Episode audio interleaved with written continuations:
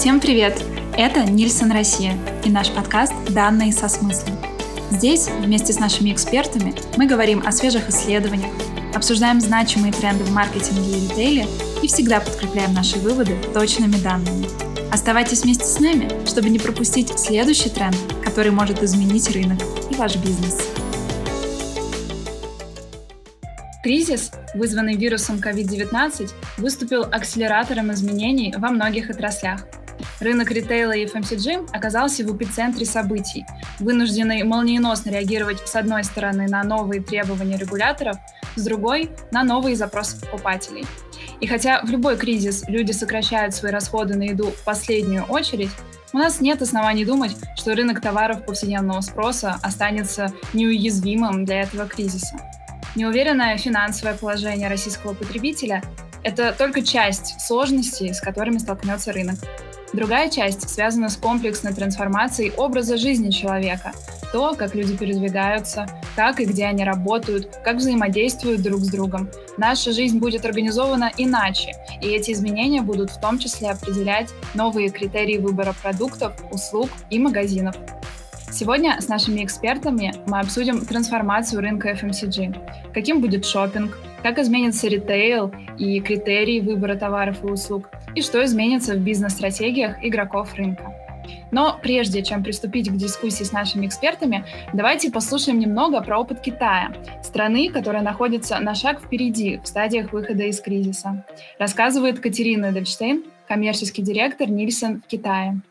Когда мы проводим опросы наших потребителей в Китае, мы увидели, что на самом деле а, большинство людей, они еще, скажем так, преодолевают страхи и постепенно возвращаются к своим обычным привычкам. Например, только 40% наших потребителей планируют использовать общественный транспорт в той же степени, в которой они его использовали до карантина. Всего лишь 20% планируют продолжить проводить столько же времени развлекаться вне дома. Здесь ходит и dining, dining и entertainment out of home всего 20%, и всего 14% будет путешествовать. Как мы знаем, очень часто потребители, скажем так, а, иногда планируемые ответы и действия могут расходиться. В этом случае а, то, что мы наблюдали, на самом деле практически весь март, вся хорика, несмотря на то, что она уже была частично открыта, трафик людей был очень маленьким. Количество людей, которые пользовались общественным транспортом, метро, автобусы было очень ограниченным. Например, майские каникулы, они есть и в России, есть они и в Китае. А, это один из самых больших сезонов путешествий, как внутри Китая, так и за границу. Это было рекордное количество, рекордно низкое количество тревелов, которое было зафиксировано на эти майские каникулы. То есть потребитель, он все еще с осторожностью относится а, к этому восстановлению, несмотря на то, что, в принципе, ситуация в Китае под контролем и стабильна. В апреле уже немножко, гораздо больше людей было и в торговых центрах, и в ресторанах. Есть постепенно, постепенно потребитель возвращается. Вторая интересная особенность, которую мы увидели, что говорят потребители, они настроены более ответственно относиться к своему здоровью и с точки зрения выбора продуктов, и с точки зрения инвестиций в медицинское страхование и регулярное обследование, с точки зрения внедрения каких-то новых рутин, таких как занятия спортом, покупка умных часов в свою повседневную жизнь. Важно сказать, что различные поведенческие изменения, они очень сильно зависят от того, насколько сложно или легко легко привить новую привычку. Например, если говорить там о мыле, да, если нужно заменить свое там какое-то ароматное мыло на дезинфицирующее, антибактериальное мыло, это достаточно легкая привычка, ты просто меняешь свою покупку. Но когда речь идет о более сложных, да, выстраивании там, а, более здорового рациона питания, принятия витаминов даже иногда или занятия спортом, это более сложные привычки, которые вырабатываются гораздо сложнее и дольше. И здесь нужно немножко смотреть рационально на то, какие привычки останутся в рутине потребителя и какие, возможно, со временем не будут такими критическими. Новая реальность, она на самом деле привела нас к тому, что у нас изменился немножко покупатель, у которого теперь появились новые приоритеты, у которого появились новые страхи и э, новые, в том числе, новые предпочтения и новые пожелания по отношению к ритейлеру, по отношению к брендам. Потребитель стал более digitally enabled, World, да, в связи с тем, что проводил достаточно большое количество времени дома. И самый интересный тренд, который мы заметили, например, с точки зрения e-commerce и служб доставок, если раньше эти услуги использовали в основном более молодые покупатели, то во время карантина более зрелая э, часть потребителей также были вынуждены ознакомиться с этими приложениями, научиться ими пользоваться, и теперь они тоже стали активными пользователями всех этих услуг и приложений на своих смартфонах. Появилось э, желание э, увидеть новый формат ритейла, который, возможно, немножко более авто, автономный, который более рациональный, возможно, даже местами э, экспериментальный и digitally enabled. И в том числе э, появились э, новые не новые инструменты, но появились, э, появилась потребность использовать новые инструменты в маркетинге с точки зрения ценообразования, с точки зрения построения бренда, создания новых э, случаев потребления. Один из самых ключевых моментов, который мы обсуждаем с нашими клиентами, это каким образом восстановить спрос, когда были потеряны определенные э, usage occasions. Да, если мы говорим о средствах там, макияжа, например, отсутствие необходимости э, идти на работу, встречаться с э, клиентами, партнерами и взаимодействовать с другими людьми, отпадает потребность в макияже. Или банальные примеры, все различные functional дринки или даже кофе. Китай, в принципе, не кофейная страна, более чайная, и кофе это, как правило, связано с работой, с офисом, это какая-то другая рутина, которая пропала. И, соответственно, создание вот этих новых consumption occasions будет очень важным для того, чтобы органически восстановить спрос, а не путем промоушенов, да, которые и так в Китае достаточно активные. Из примеров, что делали компании, конечно же, взаимодействие при помощи социальных сетей, когда большинство взаимодействий потребителей и engagement с внешним миром происходило в онлайне, работа с блогерами по продвижению товара при помощи блогеров стала очень и очень актуальным. Очень много огромных примеров компаний, где и ритейлеры, и производители использовали активно блогеров. Инноваций мы видели очень много новых продуктов, запущенных а, в Китае.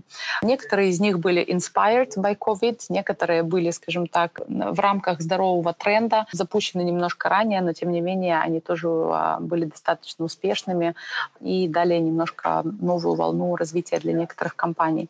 E-commerce даже для тех категорий, которые традиционно а, не настолько важны, не настолько сильны в онлайне, например, пиво, безалкогольные напитки, это традиционно не самые а, e-commerce heavy категории, но даже для этих категорий мы увидели 30-50% рост во время карантина, и этот рост продолжается а, по сегодняшний день именно в онлайне. Последний немаловажный аспект, это с точки зрения маркетинга, коммуникации, мы видели очень много компаний, которые активно участвуют, участвовали в борьбе а, с вирусом, а теперь участвуют активно в восстановлении потребителей после карантинного периода. Это различные благотворительные акции, это donations своих продуктов или денежные donations различные госпитали. Например, один из наших клиентов, компания Coca-Cola, у них была даже специальная баночка Coca-Cola, которая называлась называлась Wuhan Edition а, в поддержку всех пострадавших и медработников а, в городе Вухан. Друзья, со мной сегодня в виртуальной студии Константин Локтев, директор по работе с ритейлерами Нильсон Россия, и Марина Волкова, директор по аналитике и консалтингу Нильсон Россия. Привет! Привет, Катя, и привет всем слушателям. Всем привет! Первый вопрос, э, собственно, с отсылкой к Китаю. А, на опыте этой страны мы видим, что даже спустя месяц после снятия всех ограничений рынок офлайн FMCG по итогам первого квартала не успел реабилитироваться и показал снижение на 6,5%. Как обстоят дела с э, общей динамикой рынка в России а, и как на темпы развития успел повлиять коронавирус?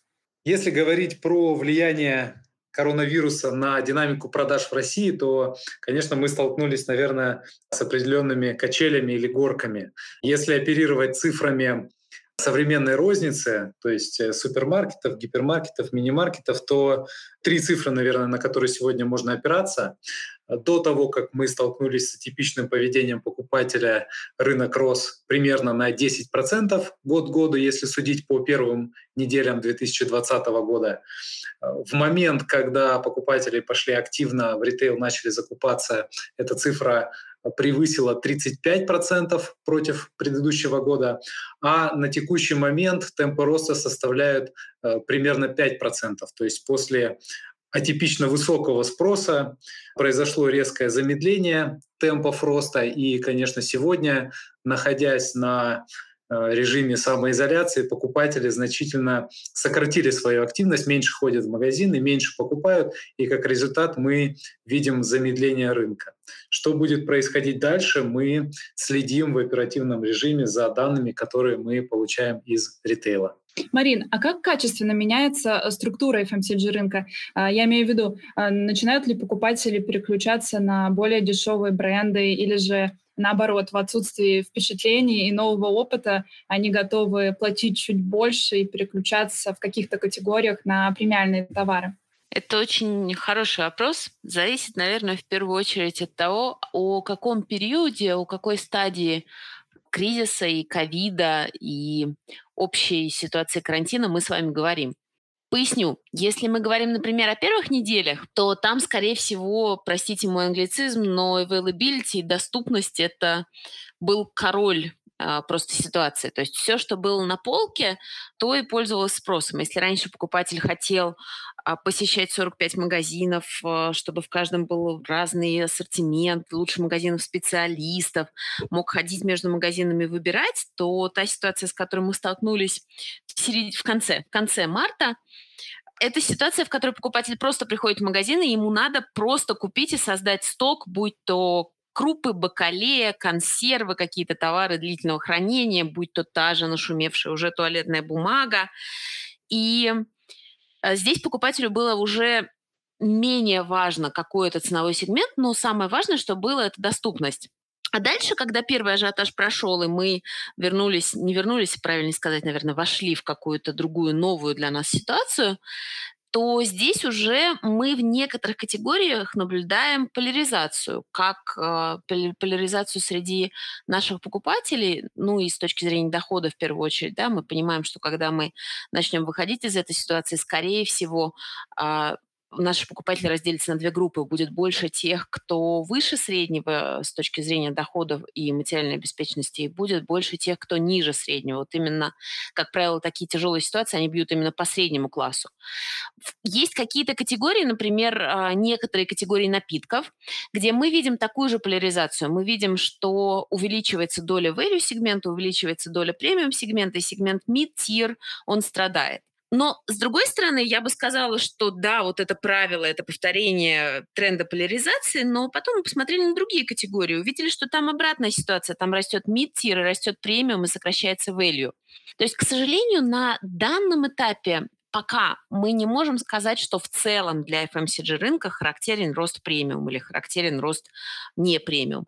Но совершенно точно о чем можем говорить? О том, что сейчас есть группа премиальных товаров, которым удается наиболее быстро отразить а, именно последние покупательские тренды и сыграть вот на этом value added и за счет этого, за счет какого-то дополнительного качества и дополнительного плюса премиум будет продолжать расти.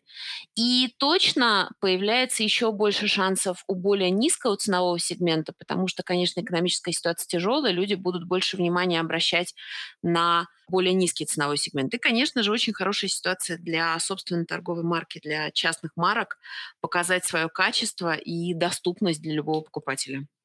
Ты упомянула потребительские тренды, которые могут помочь брендам э, в разных сегментах э, быть успешными сегодня с покупателями. Какие это тренды? Потребительские тренды в первую очередь отталкиваются, сформированы тем, что происходит у нас с вами в окружающей среде. В данном случае это тренд на заботу о собственном здоровье, заботу о безопасности, о гигиене, то есть, если мы даже начнем разбирать такую категорию, как средства по уходу за собой, то там будет очень сильно расти а, все средства, которые касаются именно гигиены. И, ну, понятно, тоже нашумевшая категория такая, как антисептики, и различные вот антисептические свойства, они сейчас тоже будут пользоваться очень большой популярностью. Другой тренд а, который во многом обусловлен тем, что мы много времени сейчас проводим дома с домашними в семье, это тренд на приготовление еды дома. И не, не только какое-то тяжелое, сложное приготовление, комплексное, но и даже, может быть, какое-то времяпрепровождение дома и те продукты, которые сопутствуют, как правило, именно вот этой вот ситуации потребления, времяпрепровождения дома с родными, с семьей. Этот тренд тоже у нас останется, и я очень, мне, честно говоря, очень нравится вот та ситуация, в которой мы сейчас оказались, именно с точки зрения того, что можно что-то новое попробовать, что-то новое приготовить, посмотреть какие-то рецепты, поиграться со специями, с компонентами. И я вот личное мое мнение, я бы очень хотела, чтобы это мы сохранили, и окружающая среда говорит о том, что это вполне может сохраниться. Я думаю, что многие производители на этом успеют сыграть, на подсветить, может быть, какие-то новые ситуации потребления, может быть, придумать какие-то варианты рецептов, размещения этих рецептов или совместных покупок кросс-промо. Эти все вещи, надеюсь, что останутся с нами на какое-то время. А ты упомянула про промо.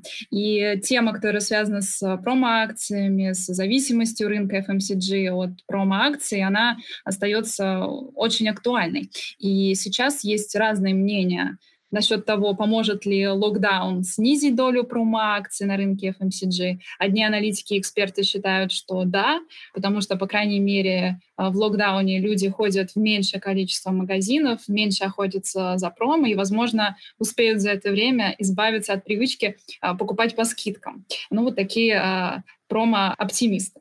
А другие же говорят, что нет, производители уже сейчас хотят избавляться от остатков, нужно будет стимулировать потребление, когда мы все а, закончим сидеть дома, и некоторые потребители ощутят, что они обеднели, или некоторые потребители потеряют а, работу, и таким образом и ритейлеры, и производители будут еще больше разгонять вот этот промо-маховик. Что, Марин, ты об этом думаешь? Давай попробую ответ разбить на две части. Первое, наверное, про то, что мы уже испытывали, ну, то есть про какое-то состояние промо-рынка и интенсивности промо вот до периода мая. И вторая часть ответа будет, наверное, про то, что я допускаю может произойти в будущем. Если мы говорим о факте, то по крайней мере, тот тренд, который по нашим даже промо-репортам, которые мы зафиксировали на конец первого квартала 2020 года, там последняя высокая неделя да, была марта, высокая с точки зрения продаж, тренд у нас на сохранение промо-доли. Если мы будем смотреть первый квартал 20 к первому кварталу 19, то там общая доля промо даже выросла на 5 процентных пунктов. При этом есть категория, где доля промо снижалась. И, кстати, это были в том числе и стиральные порошки, и кондиционеры, потому что отчасти это были те категории, которыми люди запасались вот именно в какие-то последние недели марта. Есть категории, где доля промо росла, как, например, а, творожные десерты или шоколадные плитки. То есть опять продукты, категории продуктов вели себя по-разному, разнонаправленно, но в итоге доля промо сильно не снизилась за первый квартал, а, как я сказала, даже ну, либо стабильно, либо растет в зависимости от того, к чему вы относите 5% пунктов роста. Это если говорить про факт. Конечно, в марте очень, именно конкретно в марте очень важна, как уже говорили, тоже была доступность продукта на полке, и там, скорее всего, в первую очередь э, доступность выходила на первый план, нежели какая-то ценовая разница или наличие или отсутствие продуктов промо. Дальше в апреле происходит определенная формирование новой нормы и ее стабилизация. То есть люди для себя понимают, они покупают с доставкой или они покупают в магазине у дома и начинают следовать тем правилам, которые, соответственно, либо магазин, в котором они покупают с доставкой на дом, либо магазин у дома им диктуют. К сожалению, вообще изменение промо-политики это достаточно долгий процесс, и э, очень мало кто успел бы за две недели адаптироваться к новой реальности и, например, отменить все промо, которое было запланировано, или наоборот интенсифицировать. Поэтому, на мой взгляд, то, что мы увидим в апреле, когда данные по промо у нас придут, это будет некое следование общим правилам, продиктованным магазином а, который оказался рядом с нашим покупателем, это конкретно магазин у дома. И мы, кстати сказать, уже несколько э, месяцев видим снижение доли промо в магазинах у дома. Я думаю, что мы примерно это же увидим и в апреле. А следующий вопрос, вторая часть вопроса, это что будет дальше? И вот здесь очень многое зависит от того, в какую группу категорий попадает каждая конкретная категория. То есть, например, если мы говорим о какой-то категории, на которую был спад продаж, обусловленной текущей ситуацией, то производителям в этой категории придется вновь начать думать о промо, потому что нужно вновь привлечь внимание покупателей. И напомнить о том, что такая категория есть, и вернуть их э, к полке. Ну и, конечно же, мы сейчас уже практически в середине года, нужно выполнить и свой внутренний план, и свой внутренний KPI, который у всех у нас есть.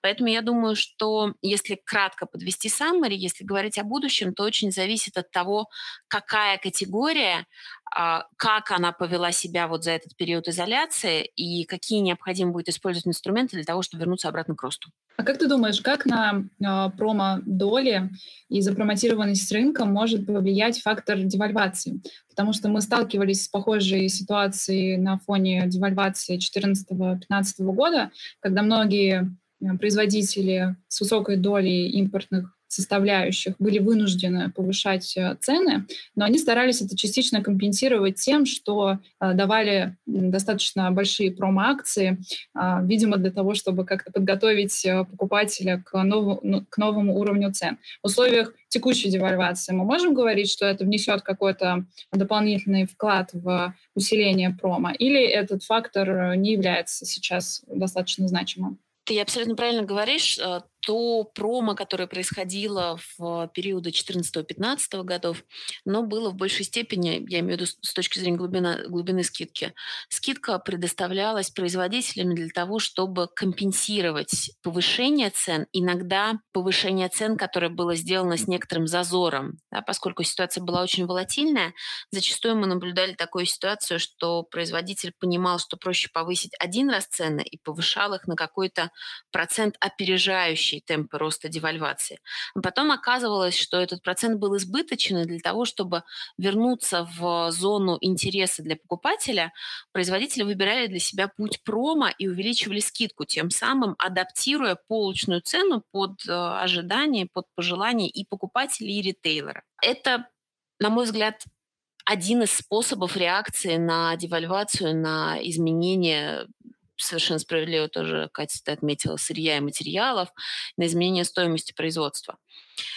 Сейчас в текущих условиях а, мы очень близки к, с точки зрения девальвации к тем цифрам, которые были у нас в восьмом-девятом году, 20% обесценивания, а, к тем цифрам, которые были в 2014-2015, поэтому я думаю, что нас неминуемо ждет повышение цен, но, на мой взгляд, если использовать вот выученные уроки да, прошлых кризисов, здесь очень важно грамотно рассчитать, на какой процент повысить цену, чтобы потом не пришлось давать очень э, глубокую скидку, чтобы вот этот маховик промо не раскрутить еще больше.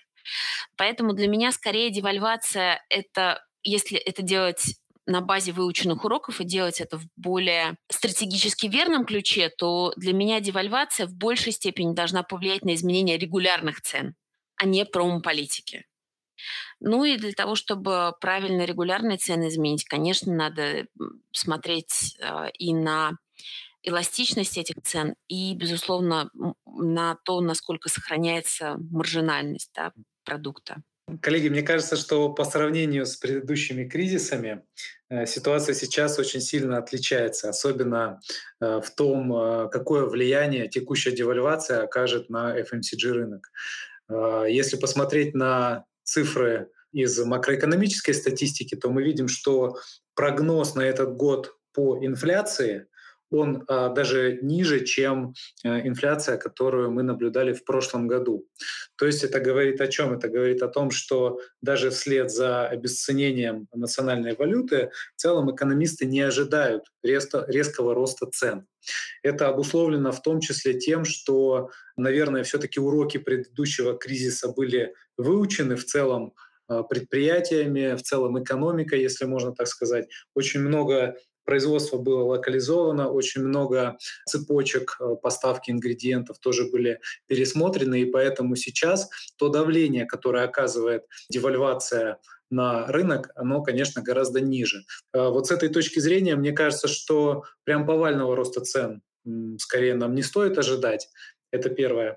А второе, в тех товарах, где производители будут вынуждены вслед за подорожанием импортных ингредиентов или составляющих повысить цены, конечно, уже есть, э, как Марина рассказала, усвоенные уроки из предыдущего опыта, и поэтому производители и ритейлеры уже гораздо э, лучше э, адаптированы к тому, чтобы правильно повысить цены и при этом не уйти в промо-спираль, потому что как раз предыдущий кризис обозначился или запомнился нам тем, что мы из-за того макроэкономического шторма, в котором мы были, FMCG рынок как результат ушел в промо-спираль. Сейчас, конечно, мы уже в ней, на самом деле, дальше идти некуда, и скорее нужно думать, как использовать ту ситуацию, которая возникает, э, на то, чтобы, может быть, где-то наоборот э, смягчить промо-давление на категории и повысить в том числе показатели прибыльности категорий. Спасибо, Костя. А, интересная тема цены и промо. Обо всем, наверное, сейчас поговорить и не успеем, но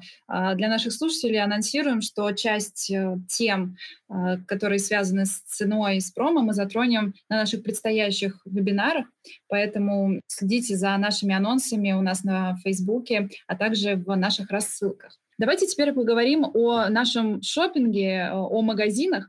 Здесь тоже есть изменения. Э, согласно последним исследованиям, среди критериев выбора магазинов сегодня уже стали намного популярнее такие, как соблюдение магазином санитарных мер, отсутствие большого количества других покупателей, отсутствие очередей, возможность купить все в одном месте. А, хотя вот последний критерий, например, это что-то новое, потому что ранее мы наблюдали увеличение репертуара магазинов у среднего российского покупателя.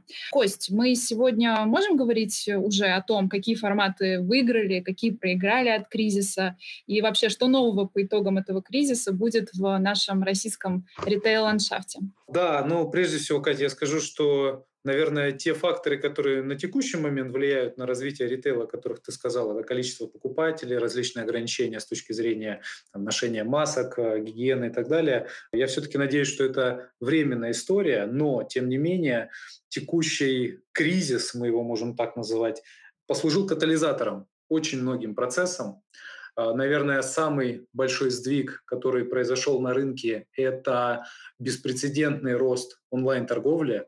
А, мы с коллегами из э, ритейла или в целом из FMCG-индустрии наверное, последние несколько лет обсуждали, когда же наступит тот момент, когда онлайн-торговля начнет расти большими темпами и станет значимой для рынка. Спустя всего лишь несколько недель после начала пандемии коронавируса в России, можно констатировать, что все, этот момент настал. То есть самое большое изменение, которое происходит, это э, бурный рост онлайн-торговли. В цифрах, если говорить, всего за несколько недель доля онлайна на рынке выросла с 1,8% до 3%. То есть практически удвоилась. Я думаю, до удвоения осталось, ну, наверное, несколько месяцев. Поэтому это самое большое изменение, которое произошло и происходит, и будет происходить. С другой стороны, что сейчас происходит? Конечно, в силу просто физических ограничений очень сильно пострадали большие форматы. Если на фоне желания закупиться товарами первой необходимости в марте покупатели активно пошли как раз скажем, в более крупные форматы, в гипермаркеты, в крупные супермаркеты, в силу того, что в этих магазинах и запасы на полках больше, и всегда можно найти товар, который вам нужен, то эти форматы, конечно, в течение марта э, заметно выиграли. Но после того, как были введены ограничения на передвижение граждан, э, произошел обратный эффект. И, соответственно, покупатели были вынуждены начать ходить только в те магазины, которые непосредственно находятся вблизи их домов. И поэтому после бурного роста больших форматов мы увидели резкий откат. То есть сейчас э, крупные форматы в основном находятся в зоне либо нулевого роста, либо в отрицательной зоне, в то время как э, импульс к развитию или скорее не к развитию, да, а к росту продаж получили форматы у дома, мини-маркеты, э, дискаунтеры, э, магазины с низкими ценами у дома. Но, опять же, повторюсь, что вот эта тенденция перераспределения трафика между форматами она носит, наверное, временный характер, просто обстоятельства так сложились, как Марина правильно сказала, окружающая среда просто заставила нас именно таким образом среагировать на возникшую ситуацию. А вот с точки зрения дальнейшего развития отрасли, конечно, будет происходить, э, на мой взгляд, очень глубокая трансформация. То есть каждый ритейлер сейчас, мы это видим и по рынку, и знаем из общения с э, ритейлом, пересматривает в целом свою стратегию, пересматривает, наверное, переизобретает в каком-то смысле свой бизнес. Не быть в онлайне сегодня уже нельзя. То есть любой, наверное, из э, крупных или средних ритейлеров сегодня либо уже имеет, либо запускает либо свой интернет-магазин, либо сотрудничает со службами доставки, либо использует возможности маркетплейсов. Поэтому сегодня э, экосистема ритейла становится гораздо более запутанной, э, если позволите. То есть вот если говорить о э, будущих тенденциях, мне кажется, эта степень запутанности, она будет только расти. Это если говорить про, скажем, текущий ритейл. Э, в том виде, в котором он сегодня есть. Если говорить про будущие форматы, конечно, сейчас пока что еще сложно говорить, какие именно форматы получат активное развитие или какие каналы из существующих получат дополнительный импульс. Но э, есть э, ощущение того, что будут расти например, э, каналы вендинговых аппаратов, или которые предоставляют, соответственно, возможность э, получить товар э, без необходимости взаимодействия с другими людьми, если, если говорить просто. Поэтому сейчас несколько ритейлеров, в том числе мы видим по новостям, начали активно развивать это направление. А вот интересен а, вопрос технологий и того, как ритейлеры стали действительно активно в рамках этого кризиса их применять. Буквально сегодня я читала, что один из значимых игроков а, ритейл-рынка в партнерстве с а, банками запускает магазин без кассы, вообще без какого-либо персонала. А какие преимущества технологий, как ты думаешь, офлайн форматы могут использовать? Я напомню, мы год назад спросили наших потребителей, готовы ли они прекратить вообще посещать офлайн продовольственные магазины, если у них будет некий виртуальный опыт погружения в пространство, где они могут выбрать продукты, посмотреть на них и быть уверенными в том, что они качественные, и в том, что их быстро доставят. И 66% а две трети ответили, что да, я готов пользоваться этой технологией, в таком случае я вообще прекращу ходить в офлайн магазины Тогда, конечно, этот ответ нас а, очень удивил, но сейчас уже удивляет нас чуть меньше. Какими видятся перспективы вот этих новейших технологий в офлайн ритейле Или же это пока какие-то отдельные истории, больше пиар, мало имеющие отношение к реальности российского покупателя? Катя, я уверен в том, что э, ритейлеры не делают это ради пиара, а делают это ради, э, ради эксперимента, ради того, чтобы нащупать те модели, которые действительно работают. Если посмотреть, э, какие из новых моделей появились на рынке всего лишь за последние несколько лет, можно обратить внимание, что ну, еще, например, три года назад мы с вами не знали, что такое службы доставки ну, либо где-то читали про них, э, что, например, в Америке тестируются такие модели, но не видели их э, в повседневной жизни у себя. Еще несколько лет назад э, мы не думали о том, что в продуктовых супермаркетах или даже мини-маркетах будут стоять кассы самообслуживания. Сегодня вы уже можете видеть кассы самообслуживания в большом количестве точек, даже не обязательно в крупных гипермаркетах, супермаркетах, а в небольших мини-маркетах у дома. Поэтому, э, с моей точки зрения, сейчас непростое время с точки зрения реальных располагаемых доходов, с точки зрения макроэкономики, с точки зрения, наверное, финансовой стабильности многих компаний. Но сейчас прекрасное время для того, чтобы экспериментировать и тестировать новые форматы и технологии в ритейле. Поэтому со временем, как результат э, этих тестов, я уверен, что ритейлеры найдут те рабочие модели, уберут все то, что не нужно, и оставят только то, что э, приносит дополнительную ценность либо покупателю, либо позволяет э, сделать процесс покупки более приятным, более эффективным, может быть, менее затратным. И более безопасным, учитывая и более безопасным, нашу реальность. Да. Костя, вот э, уточняющий вопрос про онлайн. А, ты сказал, что он действительно почти удвоил свою значимость для рынка FMCG за буквально полтора-два месяца. Но насколько это долгосрочная история, и можем ли мы ожидать какого-то отскока? А, то есть все ли категории, которые сейчас популярны в онлайне по понятным причинам, потому что люди не хотят идти в офлайн магазины доставка это удобно, быстро, но все ли категории останутся столь же популярными? А, как мы ожидаем, изменится эта доля в ближайшее время? Вот я сейчас, у меня перед глазами рейтинг категорий, которые продаются в онлайне а, за первую неделю мая. Лидируют чипсы, рост плюс 450%, шоколадные плитки рост плюс 350%, а, масло, маргарин плюс 300%, на уровне плюс 280% э, соусы и молоко. Как ты думаешь, э, стоит ли нам ожидать, что онлайн а, рынок каким-то образом закрепится на отметке в 3% и будет дальше нарастать, или же немножко отыграет назад? Давай попробуем еще немножко наших слушателей загрузить цифрами. В дополнение к твоим цифрам скажу, что напомню, точнее, что сейчас, как я сказал, на последней неделе э, доступные нам для анализа на 19 неделе, если быть точным, это начало мая, а розничные сети офлайн растут на 5%, в то время как онлайн растет на 150%. При этом, если в офлайне с середины марта, когда произошел всплеск продаж, мы видим, что темпы роста замедляются, то в онлайне мы видим, что как минимум за последние несколько недель темпы роста не замедляются, а наоборот растут. О чем это говорит? Это говорит о том, что покупатели, которые попробовали онлайн, видимо, остались им довольны и продолжают делать заказы онлайн. Это первая часть истории, то есть на цифрах мы видим, что рост продолжается. Поэтому если бы мы с вами делали ставки, я бы, наверное, сделал ставку на то, что онлайн будет расти. Но э, гораздо более важная история, на мой взгляд, это та покупательская потребность, которую э, онлайн закрывает. Ну, давно уже э, мы, как аналитики рынка и игроки, определили, что онлайн — это место, где покупатель реализует миссию э, закупки товаров в прок. То есть то, что раньше покупатели делали в больших форматах, сегодня они в большей степени начинают реализовывать в онлайне.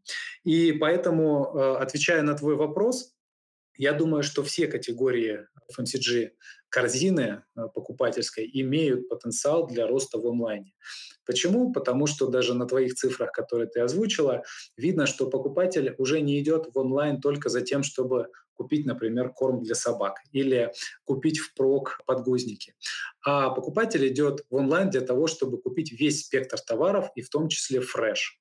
Поэтому Завершая ответ на вопрос, скажу, что онлайн — это прежде всего реализация миссии закупки впрок, а миссия закупки впрок предполагает то, что покупатели будут покупать все, всю корзину FMCG, в данном случае в онлайне. Костя, спасибо большое. Uh, у меня к вам есть uh, один финальный вопрос.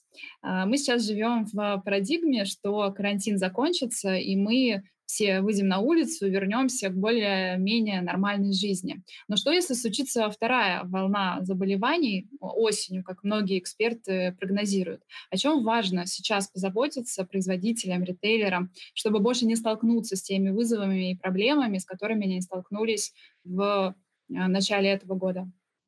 Во-первых, наверное, я бы хотела еще раз, моя любимая тема сегодня, мне кажется, это выученных и невыученных уроков меня искренне поразило результаты нашего опроса, который мы недавно проводили среди CEO крупнейших компаний, ритейлеров, производителей. И у нас был там вопрос, э, что было для вас главным уроком, который вы вынесли за последний месяц, за последние месяцы. И наши партнеры делились с нами прямо это был открытый вопрос, то есть они делились прямо своими ощущениями, своими какими-то мыслями. И, наверное, одно из самых главных, но вместе с тем достаточно понятных, и которое, мне кажется, каждый может разделить, это фраза, которая а, звучала как «нужно быть готовыми ко всему», и выживает только тот, кто быстро реагирует, важна скорость реакции, гибкости.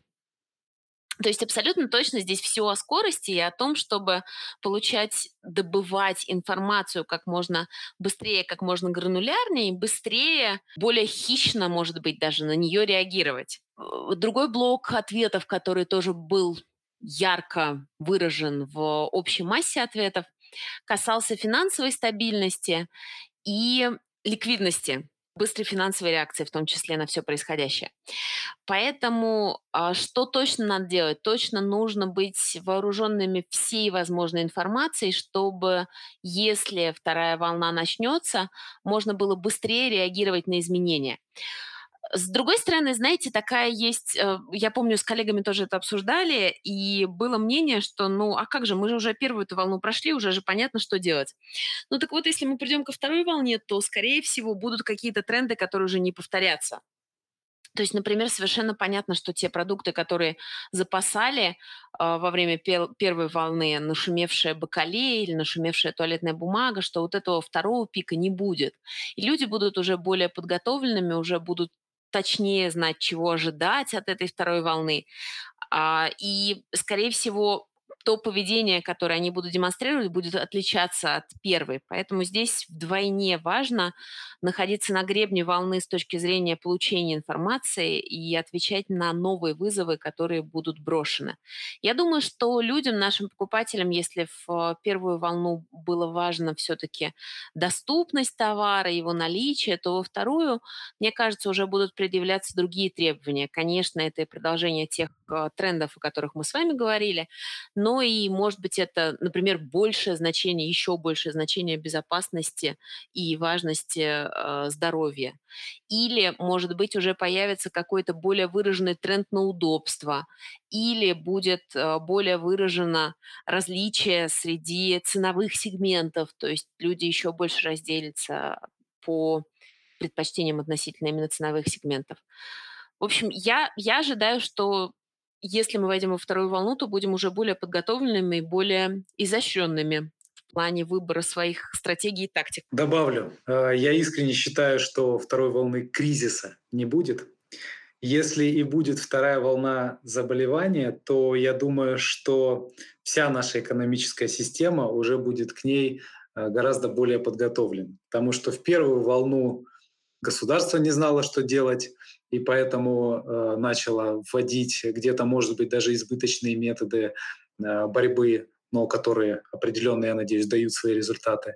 Э, люди не знали, что делать, поэтому побежали в магазины, чтобы закупиться гречкой, макаронами, и другими категориями. Ритейлеры не знали, что делать, потому что вдруг все модели прогнозирования дали сбой, и на полках оказалось пусто в отдельных категориях.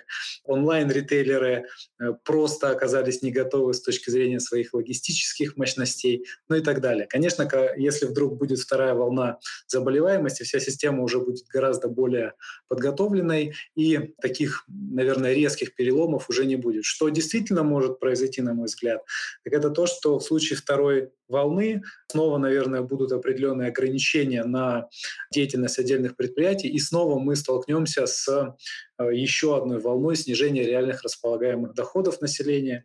Ну и как результат, э, если говорить простым языком, то покупатели снова будут вынуждены экономить.